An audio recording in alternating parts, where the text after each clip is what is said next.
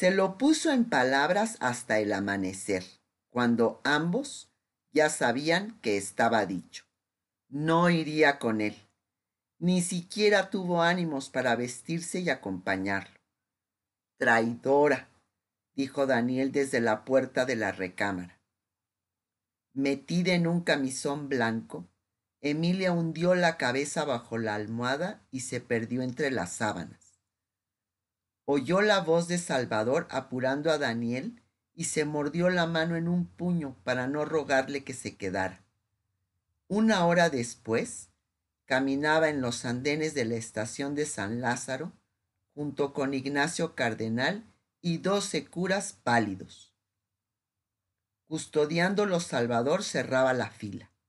Afuera llovía y el agua golpeaba los techos haciendo ruido. Vestido con la sotana negra y el cuello blanco que se había probado el día anterior, Daniel no tenía que fingir para ser el más entristecido y solemne de los clérigos. Miraba al suelo y movía los labios como diciendo una oración, cuando Emilia se cruzó en su camino para besarlo en la boca y prenderse con todas sus fuerzas a la sotana que le cubría el cuerpo. Estaba empapada y jadeante.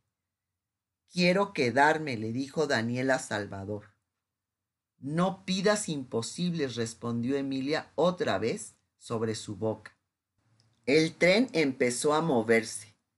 Emilia empujó a Daniel hasta el vagón desde el cual Cardenal le extendía la mano.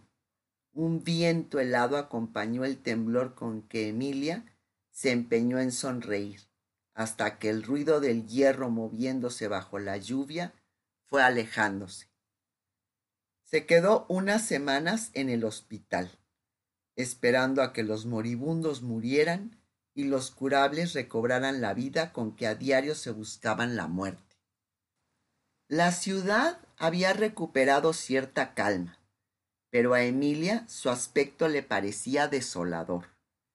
Extrañaba a Daniel en cada esquina, en cada callejón, en el centro de la indiferencia que regía el paseo de la reforma, frente a la puerta caída de una iglesia, sentada frente a la mesa de su primer café, hundida en la tinta vacía de la casa que la cercaba con su silencio. Despierta a medianoche con la boca lastimada de tanto morder el brillante de su boda. Llevaba el anillo en la boca todo el tiempo, como un recordatorio de la culpa que no quería perder. ¿Lo había traicionado? podía llamarse traición a la simple voluntad de no volver al desorden, al litigio, a las mañanas sin que hacer, a la renuncia del mundo cuerdo y fértil que era también su vocación y su destino? Despertaba con esas preguntas como un pedazo de sol irrumpiendo en la oscuridad, y una noche tras otra se le tergiversaban los horarios Aceptó que el insomnio rigiera sus días y se dedicó a imaginar trucos para no dejarse vencer por la tristeza cuando la oscuridad se le abría en dos. Volvió a la música con un chelo que refugio le consiguió prestado de una iglesia. Leyó tramos de las mil y una noches. Hizo guardias nocturnas y escribió cartas como si se las dictaran. Además llevaba un diario escrupuloso describiendo para Daniel sus emociones y tristezas, sus esperanzas y arrepentimientos. Alguna vez la vida sería tan generosa que ambos tendrían tiempo para sentarse a leer lo que se le había ido ocurriendo en esa época ciega que no se cansaba de abominar, pero que tampoco hubiera cambiado por otra antes que seguirlo sin más hasta convertirse en una sombra, había elegido perderlo, y tras elegir se sentía sola, ruin, soberbia y cretina. Volvió a ser una escucha esencial. oyó desde a los enfermos infecciosos hasta a las mujeres que velaban a sus heridos, esperando que el destino se apiadara de ellas. Oyó desde al refugio con sus temores hasta a Eulalia su hija, cada vez más enferma y más apta para disimularlo. Oyó sin tedio y sin tregua hasta que aprendió a verse como una aguja más en el pajar lleno de agujas al que se acogía. Una mañana a finales de septiembre, Refugio llegó a buscarla. Su nieta había ordeñado como si nada las tres gotas de leche de las dos vacas flacas que dormían con ellos en el establo de Miscuac. Se movía como si ningún mal tuviera, pero Refugio había visto cruzar la mitad de su ánima desde el amanecer y tenía un miedo atroz a quedarse sin lo único que la vida le había dejado. Emilia fue tras él y la encontró en el establo, haciéndose la dormida junto al único bote de ordeño. No había nada que hacer sino esperar junto al gesto apacible de refugio a que la vida terminara de irse en lo que Eulalia se empeñaba en fingir como un sueño. Era de noche cuando abrió los ojos parecía ya tenerlos en otra parte. Antes de entrar en un largo monólogo con su abuelo, alcanzó a decirle a Emilia, Tú no hagas trampa, no se vale morirse antes de tiempo. Le compraron una caja blanca y la llevaron al panteón llorándola como si fuera la única muerta entre los muchos muertos de esos días. Poco después, los trenes volvieron a llevar civiles de un lado a otro. Entonces Emilia decidió volver a Puebla, alegando que necesitaba ver los volcanes del otro lado y que ya no era urgente su presencia en la Cruz Roja. Se despidió de Consuelo y acordó con refugio una invitación a ir tras ella en cuanto pudiera. Después subió a un tren urgida de abrazarse una hilera de días al regazo inaplazable del mundo que la creció. No avisó cuándo llegaría. Su experiencia en trenes le aconsejaba que era imposible preverlo. El viaje, sin embargo, fue menos demorado de lo que imaginó.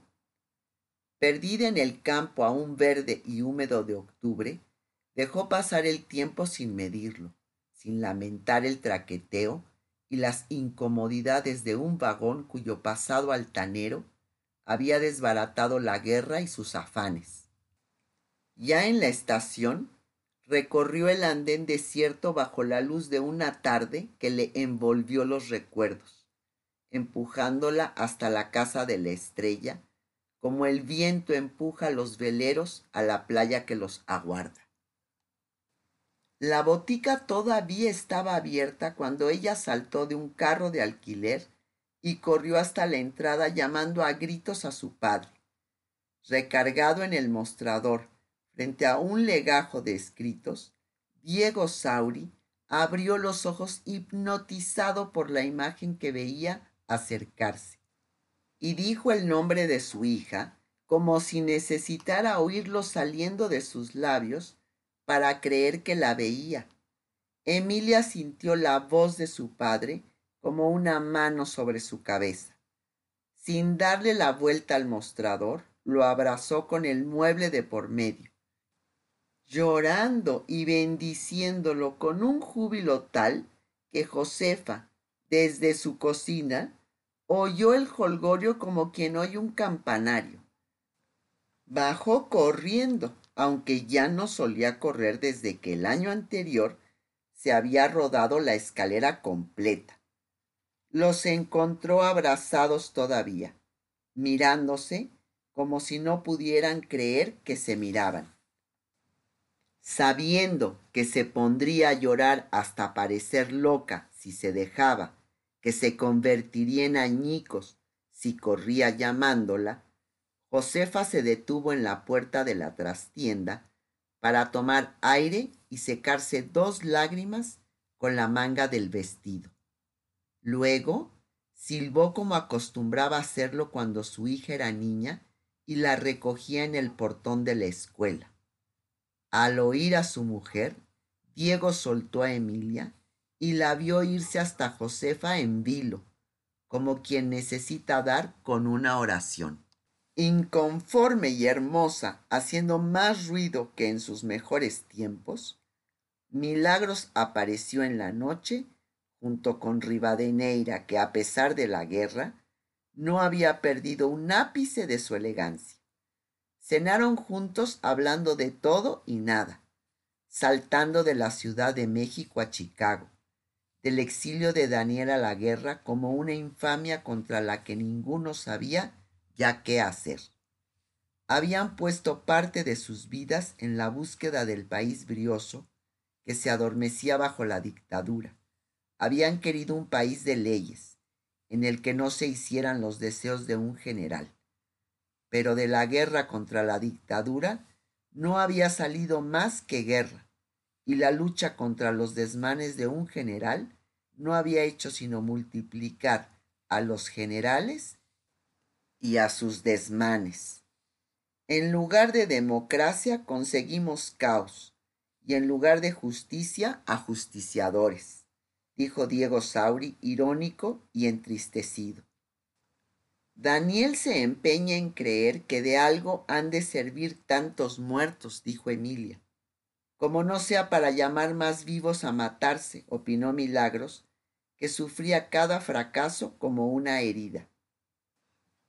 Hablaban de las cosas de Emilia como si junto a ellos le hubieran sucedido, y de las suyas como si Emilia las hubiera presenciado todas y cada una.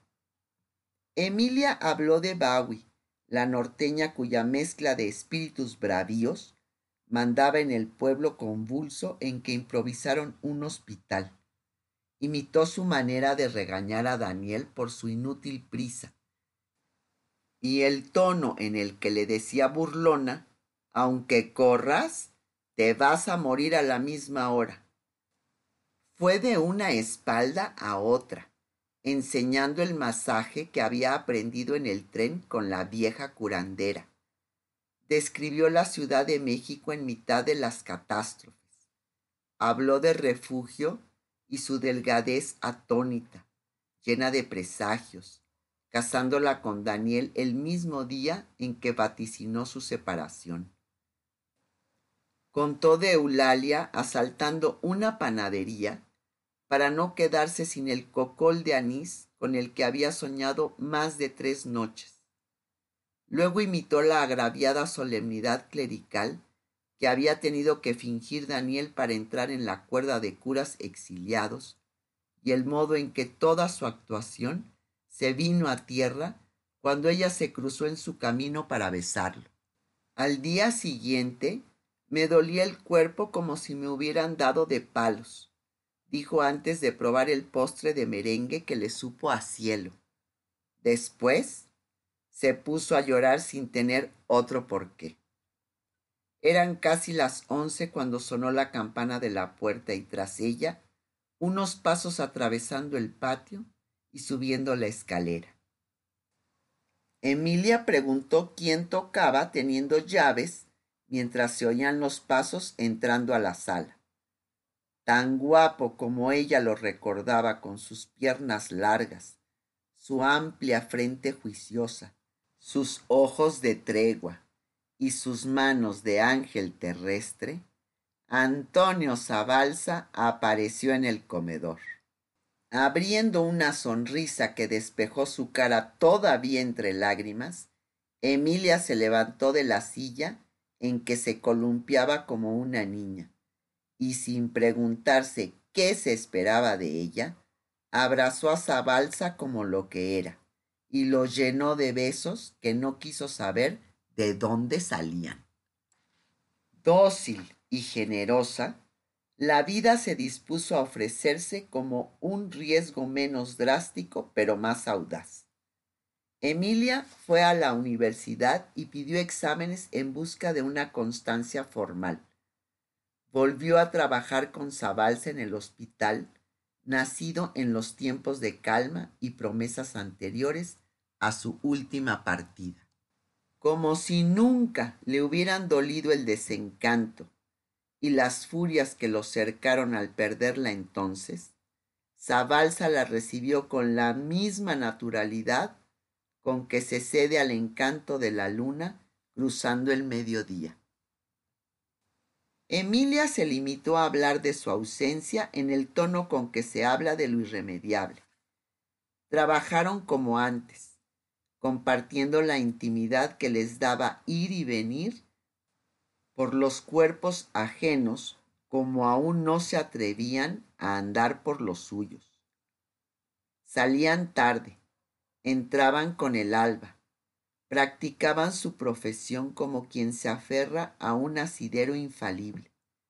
Emilia diagnosticaba y ejercía, entretenida y en calma como nunca se había sentido, con un aplomo de alumna que se acerca al maestro para mostrarle lo que no supo aprender con él y al mismo tiempo con una sencillez de aprendiz. Con la humildad de los que saben cuánto saben, Zabalza conversaba con ella sobre los nuevos descubrimientos médicos y la escuchaba contar sus afanes, su curiosidad, sus desfalcos. Pasaban las veladas y los domingos imaginando operaciones del corazón humano como la que Alexis Carrel había practicado con éxito en un perro. Trataban de aislar la vitamina A en el laboratorio de Diego porque sabían que había conseguido hacerlo un químico de la Universidad de Yale. Y se proponían reproducir las pastillas contra la tristeza cuya fórmula cargó Emilia desde Chicago. Indagaban cuáles serían las cualidades curativas de unas hierbas que puestas a fermentar por Teodora producían unos hongos blancos con los que Emilia había visto desaparecer una gonorrea.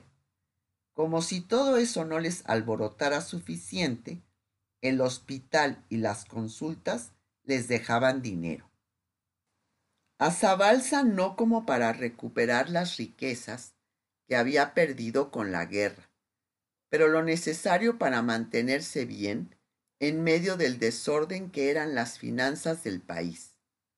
A Emilia un peculio escaso pero seguro, con el que ayudaba a sus padres, compraba los libros, le mandaba un cobijo a refugio, consiguió un nuevo chelo y de vez en cuando hasta se hacía de ropa nueva. Así, sin más lazo formal que el modo en que se hablaban y la pasión con que iban imaginando el futuro, pasaron juntos más de un año cada quien en su casa y compartiendo casi todo lo demás.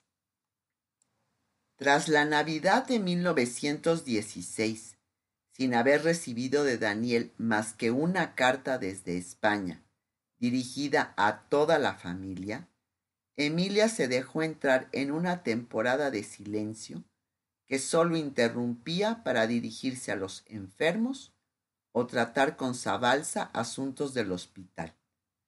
No pudieron contra ese silencio ni sus padres, ni milagros, ni la suave temperancia de sol, que había sido la única sobre cuyo enfaldo Emilia se había dejado llorar el hueco como un golpe que a veces era la pérdida de Daniel. Envidio el modo en que lo extrañas, le dijo Zabalza una noche. No lo extraño, dijo Emilia. Me duele el reconcomio. Habían caminado desde el hospital y hacía frío. Zabalza no quiso entrar para la cena. Emilia no le rogó que se quedara. Subió despacio los escalones que llevaban al corredor de los helechos y se dejó caer entre dos macetas. Sentada en el suelo, bajo los cristales de la galería a medio iluminar por un montón de estrellas, estuvo un rato largo musitando resabios. ¿Vas a pasar ahí toda la noche? le preguntó Josefa asomándose por la sala. Harás bien, al cabo no tienes nadie que te quiera, dijo su madre, yéndose en busca de Diego. Emilia los escuchó trajinar y discutir a lo lejos. Luego contestó suave al hasta mañana que le dieron, antes de ir a meterse en la cama de sus reconciliaciones.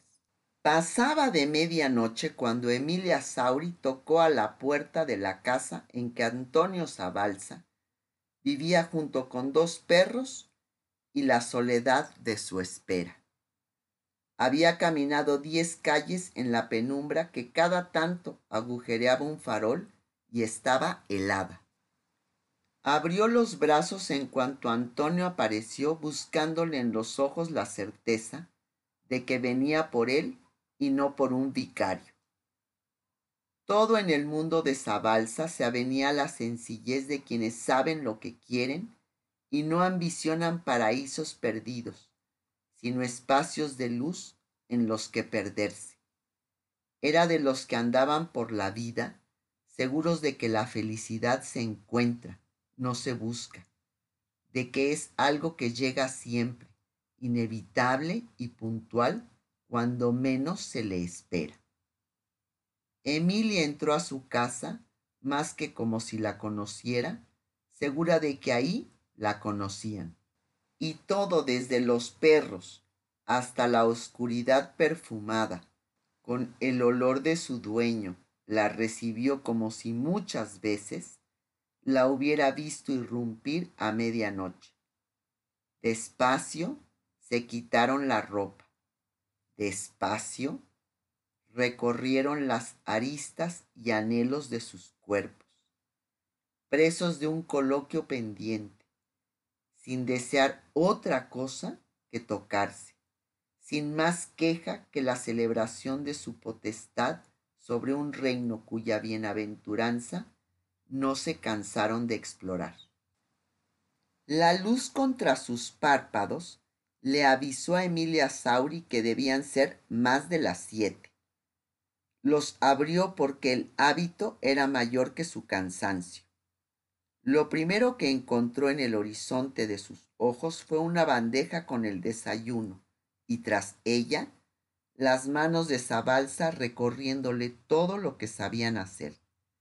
Sintió un rubor en las mejillas y pensó, mirándolo ahí, como una contundencia contra la que nada quería hacer, que lo quería tanto como a Daniel y que no sabría cómo lidiar con eso.